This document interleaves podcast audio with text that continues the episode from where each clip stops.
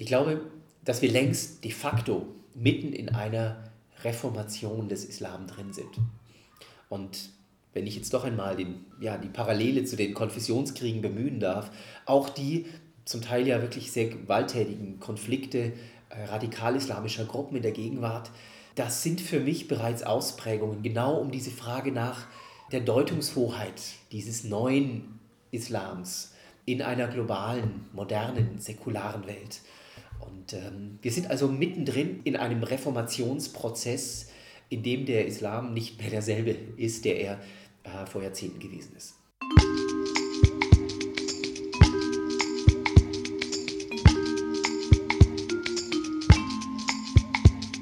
Hinterzimmer, der Policy Podcast.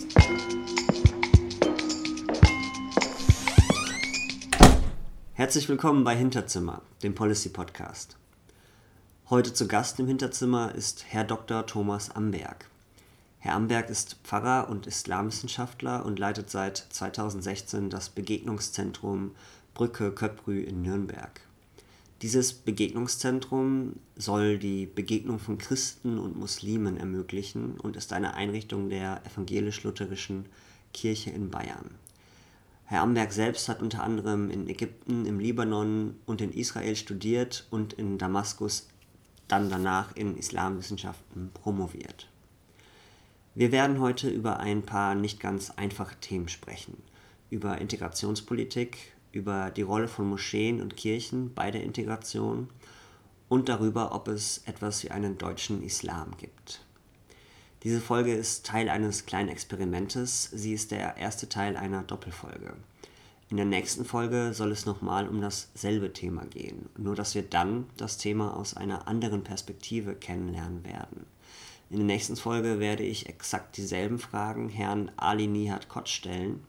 Herr Kotsch ist gläubiger Muslim und der Sprecher der Begegnungsstube Medina hier in Nürnberg, welche die gleichen Ziele wie die Brücke Köprü verfolgt.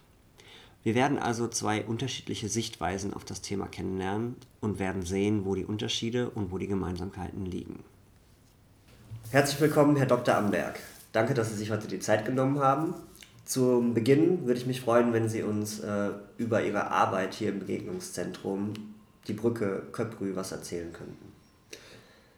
Brücke Köprü, das ist seit 25 Jahren hier in Nürnberg so etwas wie ein Versuchslabor für christlich-muslimischen Dialog. In Gostenhof gelegen sind wir in einem sehr multiethnischen Kiez anzutreffen. Manche Menschen sprechen auch etwas liebevoll schmunzeln von Gostambul eine der ja, multiethnischsten und ähm, am stärksten von Veränderung und demografischem Wandel ergriffenen Stadtteile hier in Nürnberg und in der Metropolregion. Die Einrichtung ist in kirchlicher Trägerschaft und arbeitet doch gleichzeitig seit vielen Jahren mit muslimischen und ehrenamtlichen und hauptamtlichen Mitarbeitenden und ja, erkundet die Herausforderungen interreligiösen Zusammenlebens ja, wie in einem Versuchslabor, um, um diese Erfahrungen nach draußen zu tragen in den Raum von Kirche und Gesellschaft. Das heißt, was genau sind die konkreten Ziele eines Begegnungszentrums? Mit den Menschen und für die Menschen hier im Kiez, im Stadtteil und in der Kommune auszuloten, was die Themen sind und die Handlungsfelder, in denen wir ja, dranbleiben müssen, in denen wir Antworten finden müssen, weil sich unsere Gesellschaft verändert. Zum Beispiel im Bereich ähm, der Elementarerziehung im Kindergarten oder im Bereich der Schule, wenn es um multi, multireligiöse oder religionssensible Schulkultur geht. Oder auch, um jetzt mal ans andere Lebensende der Biografien zu, äh, zu gehen, ähm, wenn es um den, das Themenfeld Pflege in kultursensibler Perspektive geht. Hier äh, ja, durchlaufen wir riesengroße Veränderungen in den letzten Jahrzehnten bereits und sie werden uns Gott sei Dank mittlerweile auch als Orte bewusst, ähm, die wir gestalten müssen. In Ihrer Arbeit, inwieweit spielt äh, das Thema Integration eine Rolle? Wir sind jetzt nicht eine Einrichtung, die Integration als ähm, offizielles Handlungsziel ähm, oben aufgeschrieben hat, aber es geht darum, Integration als Form von, ja, als Ort der Partizipation zu erschließen. In, in der Form würde ich sagen, sind wir ein, ja, ein ein paradigmatischer oder ein, ein stellvertretender Ort, an dem wir ähm, leben möchten. Im Kleinen ähm, mit Modellcharakter, wie Integration gelingen kann, vor allem in der Dimension des interreligiösen Zusammenlebens. Und das macht, unterscheidet die Einrichtung von vielen anderen Orten, die, Integration, die fragen, ähm, was Integration bedeutet. Sie sprechen davon, dass Ihre Einrichtung einen Modellcharakter hat, wie Integration funktionieren kann. Was sind Ihre Erkenntnisse? Was genau ist notwendig für eine gute Integration oder was funktioniert sehr gut?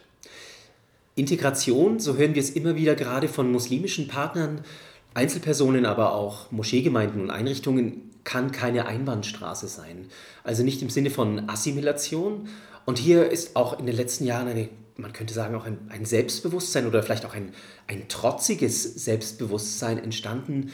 Integration muss ein gemeinsames Fragen beinhalten, ein sich auf Augenhöhe begegnen und gemeinsames Fragen, wie wollen wir zusammenleben? Und das meint dann durchaus die Bereitschaft nach einer gemeinsamen Kultur und Leitkultur zu fragen, die aber nicht einseitig von der deutschen Mehrheitsgesellschaft bestimmt werden kann. Und ähm, ja, ein Ort für so ein gemeinsames Fragen nach den Grundlagen des Zusammenlebens, das sind wir in der Tat. Sie sprechen davon, dass es keine Assimilation ist, die wir brauchen, aber andererseits, dass es ein Aufeinander zugehen braucht und ein gemeinsames Suchen nach einer gemeinsamen Kultur. Das heißt, wir haben im Prinzip schon eine Assimilation, die aber von beiden Seiten ausgeht. Ja, ich würde sagen, es braucht ein gemeinsames Bemühen um, um, ja, um den um den Wert des Zusammenlebens. Und ähm, ich sehe an dieser Stelle übrigens gar nicht so schwarz, wie vielleicht äh, manche Politiker dies tun. Wir erleben um uns herum in vielen Einrichtungen im Alltag, dass Zusammenleben in der Regel gut gelingt. Also Sie würden sagen, dass wir in Deutschland auf einem guten Weg sind, was Integration angeht? Ganz ehrlich, wir haben jahrzehntelang verschlafen. Aber ähm, jedenfalls verschlafen, was, die, was das Bewusstsein ähm, einer, ja, eines gesellschaftlichen Wandels ähm, an, angeht. Aber ich erlebe einfach in der, im Alltag, wie Menschen ja, von sich aus in ihrem Alltag sich gut integrieren oder Wege der Partizipation ganz aktiv suchen. Wo sehen Sie Verbesserungsbedarf? Was genau kann noch getan werden, um äh, Integration zu erleichtern? Einmal auf der Ebene der Kommunen, aber vielleicht auch bundesweit. Ich möchte das nochmal von meinem Dienstauftrag und von meiner Fragerichtung her, vor allem vom Faktor Religion her betrachten.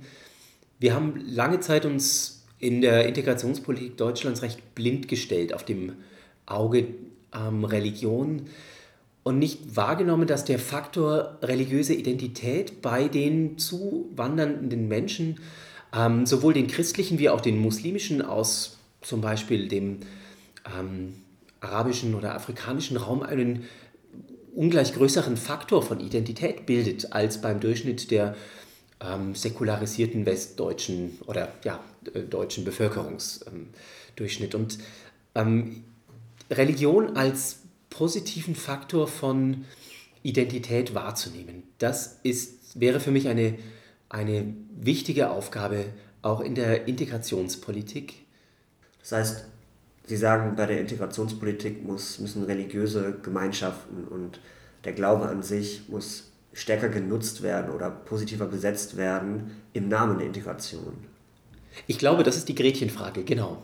Ähm, Menschen, die sich mit ihrer religiösen Identität außen vor oder gar ähm, ähm, nicht willkommen erleben, aber diese Religion gleichzeitig für sich als etwas ganz Identitätsgründendes, Wichtiges erleben, die wenden sich ab oder verfallen den Stimmen, die ihnen ja, eine alternative Identitäten anbieten, in denen dann Religion ähm, vielleicht sogar eine völlig unverhältnismäßige Überbewertung erfährt, wie wir das momentan in, ja, etwa in der, in, ja, der Islamisierung ähm, der türkeistämmigen Community bei uns in Deutschland erleben können. Das heißt, während viele Stimmen die Religion, beispielsweise den Islam, als Hindernis für Integration sehen, sagen sie, dass in der Religion eine Chance steckt. Oder zumindest, dass das ein Punkt ist, der angegriffen werden muss, dass das eine Stellschraube ist, an der viel gemacht werden kann. Ja, ich denke, wir haben jahrzehntelang ähm, einfach die Augen davor zugemacht und haben es nicht, es gab keine Agenda, die sich innenpolitisch auf die Fahne geschrieben hatte, die muslimischen ja, Bevölkerungs, äh, neuen Bevölkerungsgruppen als solche auch wahrzunehmen. Und äh, stattdessen hatte man mehr oder weniger weggeschaut und auf die Weise der Gründung ethnisch geprägter, ausländisch finanzierter Moscheegemeinden einfach ja, das Feld überlassen. Ähm, was sich jetzt auch, ja, ich will nicht sagen bitter recht, aber doch in seiner Schattenseite ähm, deutlich wird. Das ist ein spannendes Thema, was Sie ansprechen. Sie ähm, spielen auf den Moscheenverband DITIB an. Haben Sie persönlich Erfahrungen gemacht mit dem Moscheenverband?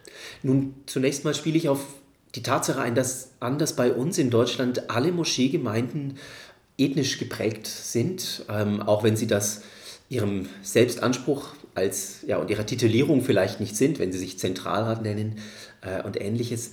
Ähm, auch hier in Nürnberg bildet sich in der kleinen Großstadt Nürnberg mit mehr als einer halben Million Menschen, Mitbürgern eigentlich das gesamte Spektrum der Moscheegemeinden und Verbände auch ab, die wir sonst im Bundesdurchschnitt finden.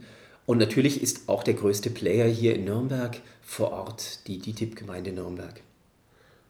Wollen Sie damit sagen, dass wir nicht mit äh, muslimischen Religionsgemeinschaften zu tun haben, sondern immer mit ethnisch-muslimischen? Also die muslimischen Gemeinden teilen sich dann in eine türkische, in eine andersweitig arabische auf? Bosniakische, albanische, pakistanische und so weiter und so fort, ja. Und das sehen Sie als Problem? Nun, das sehe ich nicht an sich als Problem. Es ist natürlich, dass Menschen ähm, eine, ja, es gibt auch einen spanischen Kulturverein um die Ecke, es gibt sogar einen katalonischen und einen galizischen, so gesehen ein gewisser Regionalismus in der Kulturpflege, das ist die Antwort auf Globalisierungstendenzen. Ähm, aber wenn solche, wenn solche Gemeinschaften wirklich Orte der Desintegration werden ähm, und erst dann, ähm, indem sie alternative Identitäten anbieten, die Alternativen sind zum Bürgersein in, in unserer Gesellschaft in Deutschland, in Nürnberg, dann sehe ich sie als bedenklich an. Und genau diese, diese bedenklichen Aspekte sind eben mit der Entwicklung des Moscheeverbands DITIB in den letzten Jahren, vor allem, ja, wenn man genau hinschaut, eigentlich schon in den letzten zehn Jahren äh, ganz deutlich geworden.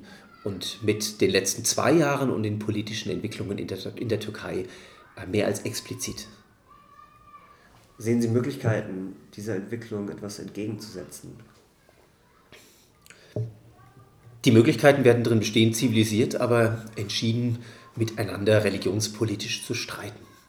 Und das ist eine schwierige Frage, die ein schwieriger Prozess, der ist eingewoben in komplexe innenpolitische, aber auch außenpolitische Positionen ähm, und Möglichkeiten in Deutschland. Das, ja, das ist eine ganz ähm, sensible Frage, die, die aber bei uns anzugehen sein wird. Also Sie fordern einen stärkeren Dialog, einen Streit. Ähm, ist es vor allem eine politische Aufgabe oder auch eine zivilgesellschaftliche? Und wo stehen die Kirchen, vor allem die, äh, die evangelische Kirche?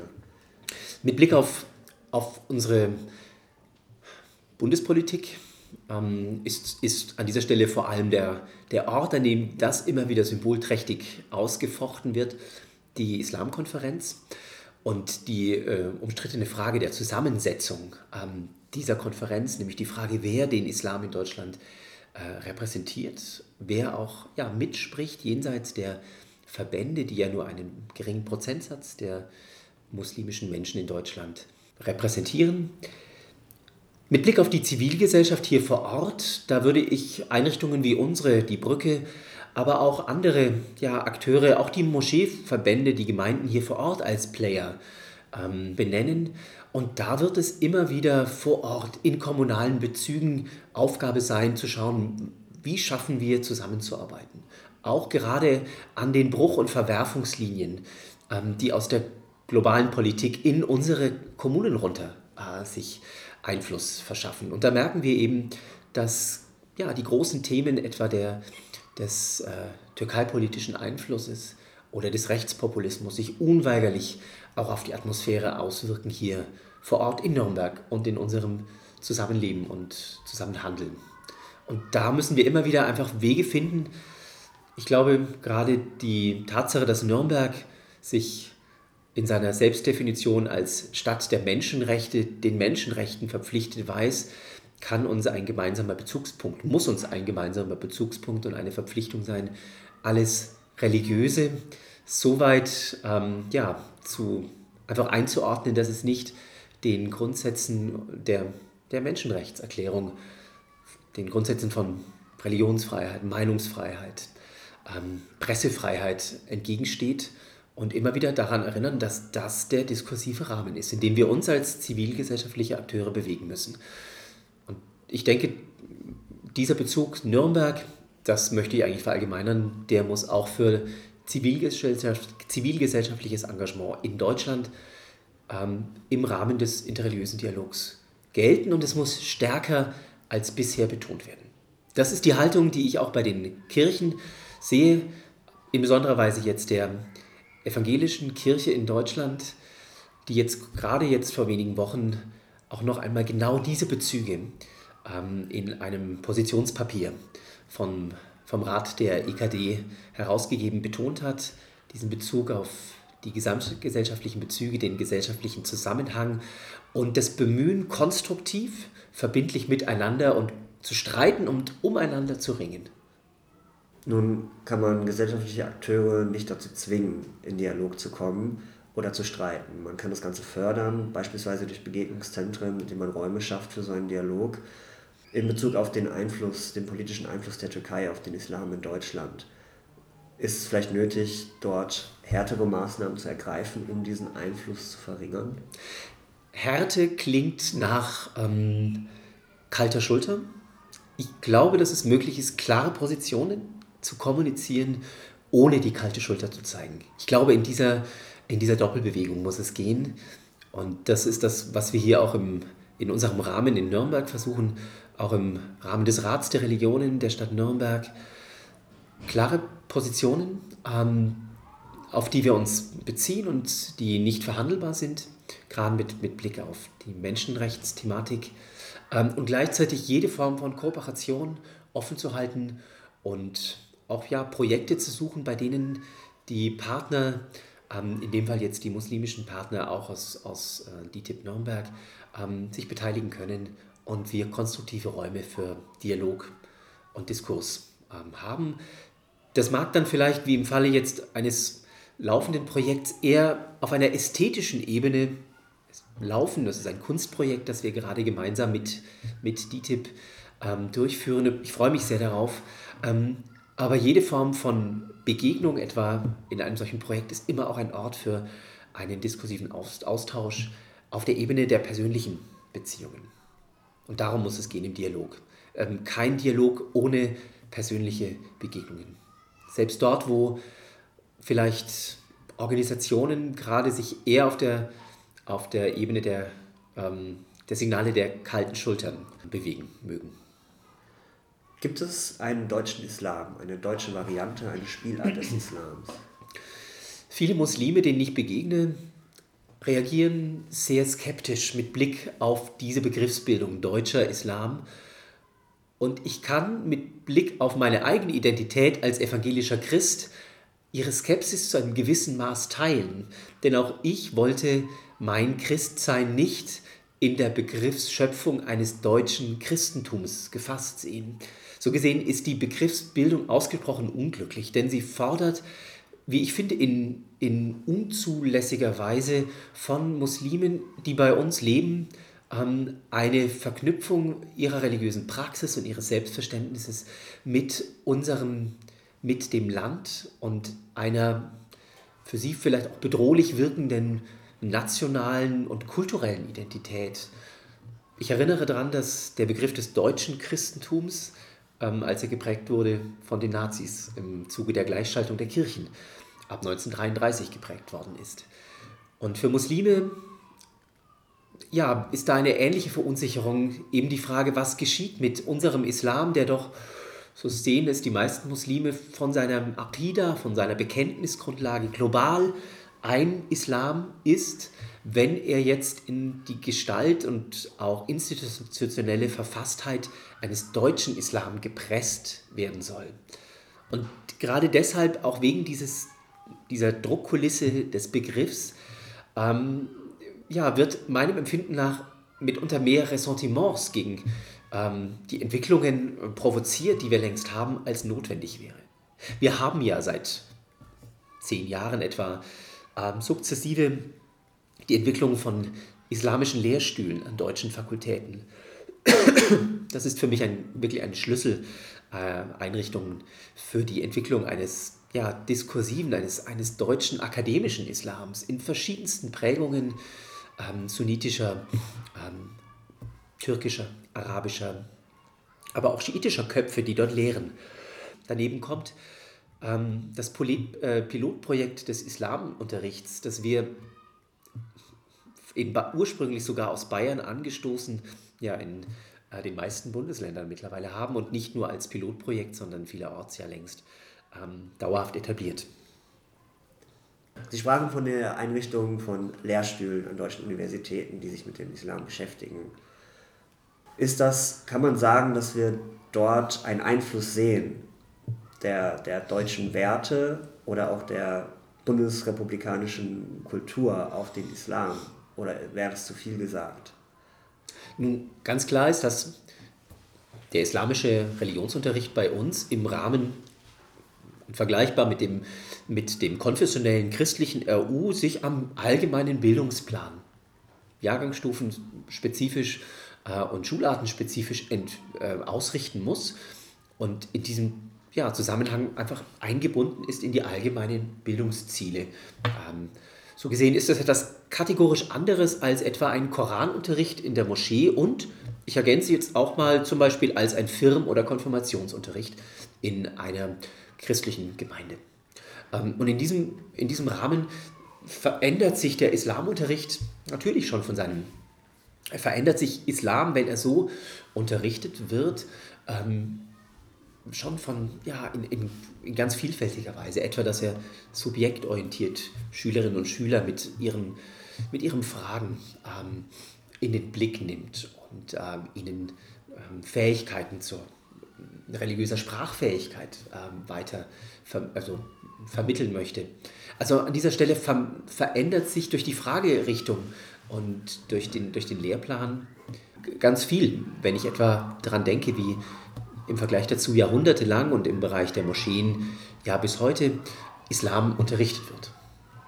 Was halten Sie von der Idee, islamische Imane an deutschen Universitäten auszubilden? Wir haben bis jetzt schon die Möglichkeit, dass Moscheegemeinden diese fertig ausgebildeten islamischen Theologinnen und Theologen als Imame und Imaminnen anstellen. Passiert gibt, das? Das passiert bisher eigentlich nicht. Und das passiert vor allem da, deshalb nicht, weil es nicht, weil die Verknüpfung zwischen universitärer Ausbildung und den Bedarfen der Moscheegemeinden in ihren gerade konfessionellen und ethnischen ähm, Bezügen und Verantwortungen ähm, nicht hinreichend bis jetzt gedacht ist. Das wäre so, als würden Sie auf dem Reißbrett theologische Universitäten, christliche einrichten ohne dazu äh, zu überlegen, wie dann diese fertigen Theologinnen und Theologen zu Pfarrerinnen und Pfarrern werden. Und ich glaube, an, diesem, an dieser Stelle müssen wir einfach pragmatisch und konstruktiv denken, wie weit diese, inwieweit diese Verknüpfung und wie auch ganz direkt zwischen universitärer Ausbildung und dem praktischen Bedarfen der Moscheegemeinden gedeckt werden kann. Und letztlich ist das natürlich auch ein Politikum, denn bisher wurde der und wird der Großteil der tür türkischen und türkisch sprechenden Imame über das Entsendeprinzip ähm, durch das türkische Religionsministerium für, als Entsendeimame entsandt. Und die sind natürlich oder haben natürlich auch einen ganz kritischen Blick letztlich auch auf die Frage, wie weit verlieren wir und würden wir über, die, ja, über eine solche Verknüpfung von deutscher Universität und Imamatsausbildung unseren Einfluss auf die Moscheegemeinden, auf die DITIB-Moscheegemeinden verlieren. Das heißt, durch die Veränderung der Ausbildung von islamischen Theologen könnte man den Übergang von dem Studium in, das, äh, in die Ausübung des Berufes des Imam erleichtern und könnte damit somit der, den politischen Einfluss, der zurzeit durch die Türkei auf viele Imame ähm, ausgewirkt wird, in die Richtung verschieben, dass der deutsche Staat mehr Einfluss auf die Imane ausübt oder zumindest auf die Ausbildung der Imane. Ich glaube, das wäre ein ganz entscheidender Punkt und da müssen wir, hm, und ich höre von verschiedenen auch muslimischen Verbandsvertretern, dass da auch intern ähm, Bewegung ins Spiel kommt. Man sieht den Bedarf ja letztlich auch an den an deutsch sprechenden Theologinnen und Theologen. Denn es ist ja bei weitem nicht mehr so, dass ähm, alle Menschen, die eine DITIB-Gemeinde besuchen oder eine türkisch sprechende Moscheegemeinde ähm, der anderen Ver Verbände, Miligörisch oder VIKZ, Türkisch so sprechen und verstehen, dass sie den, der Predigt eines türkischen Imams hören, äh, zuhören und verstehen können. Also da, ist, da wird Bedarf gesehen und ich glaube, die Antwort bestünde darin zu schauen, wie schafft man es, ähm, ja, die, ja, die lokalen Prägungen und Färbungen ähm, der Moscheegemeinden mit, den, mit dem Studium zu verknüpfen, etwa im Sinne eines, einer konstanten Praxisbegleitung oder auch im Sinne eines Vikariats, wie es die, wie es die christlichen Kirchen haben, ähm, um auf diese Weise diese Lücke zwischen akademischen Ausbildung und, und Gemeindeleben zu schließen, die einfach da ist, auch zwischen den christlichen Kirchen und den Universitäten und umso mehr in der noch sehr jungen Geschichte der Zusammenarbeit zwischen muslimischen Moscheeverbänden und universitären Lehrstühlen. Welche Veränderungen, welche Effekte wünschen Sie sich oder versprechen Sie sich davon, dass die Ausbildung von Imamen, ähnlich wie die Ausbildung von Pfarrern in der evangelischen Landeskirche, stärker äh, angeglichen wird an den Prozess? Ich verspreche mir davon, dass vor allem Imame, Imaminnen, ich spreche bewusst so inklusiv, die hier ausgebildet sind, ja noch mehr, die hier aufgewachsen sind, deutsche Lebenswirklichkeiten kennen. Deutsche Lebenswirklichkeiten der verschiedenen Generationen, der eigenen Generation, der Jugendlichen, aber auch der Migrantengeneration der Eltern und Großeltern. Und dass sie auf diese Weise ihrem genuinen Auftrag, Begleiter, Seelsorger, Verkünder zu sein, ähm, angemessener wahr äh, entsprechen können, als es ein Imam ist, ein Gelehrter, der von außen in einer zum Teil fremden Sprache in eine Wirklichkeit hineinkommt, die er sich oft, so nehme ich es wahr, gar nicht erschließen kann, weil er, ja, weil er sie nicht geteilt hat. Und auf die Weise ähm, ja, den Blick nur nach innen richten kann, statt wirklich seinem Auftrag äh, ähm, ja, angemessen zu handeln. Nun ist der Fokus eines islamischen Theologiestudiums nicht äh, vorwiegend unterschiedliche Lebenswirklichkeiten kennenzulernen und zu studieren, sondern es geht ja oft darum, in der Theologie gerade den eigenen Glauben oder auch andere Glaubensrichtungen kritisch zu hinterfragen. Wie sehen Sie das? Ist das eine Entwicklung, die positive Effekte haben kann auf Imanen in Deutschland? Und wie ist das mit Imanen, die aus dem Ausland gesandt werden? Sind die überhaupt mit solchen Prozessen in Kontakt gekommen während ihrer Ausbildung? Es braucht für die für das Amt eines Imams an einer Moschee in Deutschland keine ähm, einem deutschen Studium vergleichbare Ausbildung. Das gilt vor allem ähm, für die kleineren Moscheeverbände und Vereine, ähm, in denen durchaus auch ein ehrenamtlicher, religiös gebildeter Mensch dieses Amt übernimmt und übernehmen kann. Ähm, aber auch an den Universitäten, den Imam Hatib Schulen und den theologischen Ausbildungsstätten in der Türkei ist das bestimmt nicht vergleichbar einem, ja, den, den Lehrstühlen, ähm, den islamischen Lehrstühlen hier in Deutschland, was dort gelehrt wird. Gleichsam ist der Bedarf der Moscheegemeinden wirklich vor allem ähm, die Praxis der Begleitung ähm, bei Beschneidungsfeiern, bei ähm, Totenfeiern, bei religiösen Eheschließungen vor dem Imam und ähnlichem. Und in der Tat, man wird den ähm, Imamen bei uns dann auch an der Universität zumuten müssen, dass sie sich mit der Tradition akademischen, kritischen Denkens in, in Deutschland, in der Tradition der Aufklärung und der Religionskritik auseinandersetzen. Das fällt, sagen wir es mal ganz ehrlich, auch vielen jungen christlichen Studierenden nicht leicht und immer wieder ist da auch der Ruf von frommen oder freikirchlichen Gemeinden und Gruppen zu hören, dass man dort seinen Glauben verlieren würde an der Universität. Aber das muss man aushalten haben. Und ich glaube, das ist die beste Voraussetzung, um dann auch ein guter Pfarrer oder eine Pfarrerin, Dito Imam oder Imamin zu werden. Sehen Sie eine ähnlich kritische Auseinandersetzung mit dem Glauben beispielsweise in einem Theologiestudium oder einer anderen Form der Ausbildung in irgendeinem arabischen Land, die vergleichbar wäre mit Deutschland? Oder, oder ist es tatsächlich ähm, schwer zu finden, so eine Art von Ausbildung mit kritischem Fokus? Zunächst mal ist, die, ist, es, ist es wichtig, dass wir jede Ausbildungstradition auch in sich wertschätzen als das, was sie ist.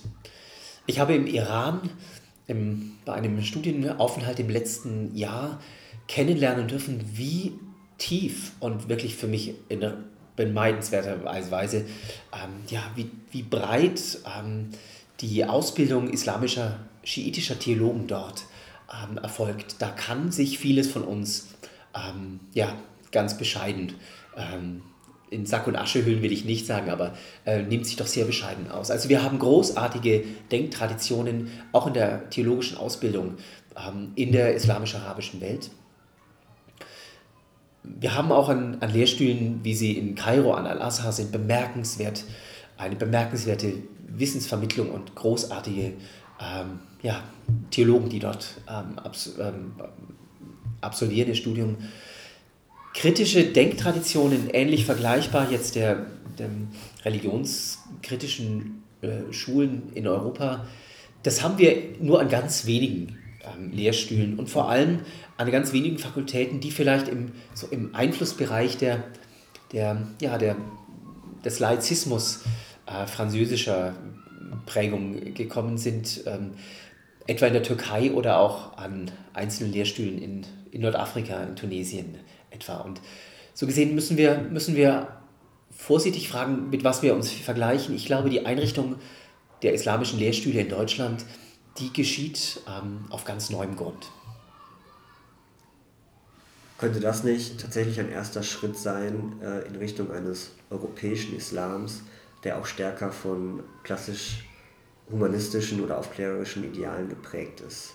Also das ist quasi die Frage ähm, nach der Zukunft sagen wir 30 Jahre von heute oder 50 Jahre von heute, hat diese Entwicklung der Ausbildung von Imanen in, an europäischen Universitäten mit der Tradition europäischer Bildung die Chance, einen Teil des Islams quasi zu verändern, in eine andere Richtung zu schieben? Also ist da eine Separation von verschiedenen Gruppen abzusehen? Ich glaube, dass sunnitische Muslime selbst gerade an dieser Stelle wieder vehement widersprechen würden, wenn die Folge einer solchen, einer Ausprägung eines Islam in Europa zu, zu einer quasi Spaltung des, ähm, des Islams führen würde, so nach dem Motto europäischer Islam hier, sunnitischer Islam dort.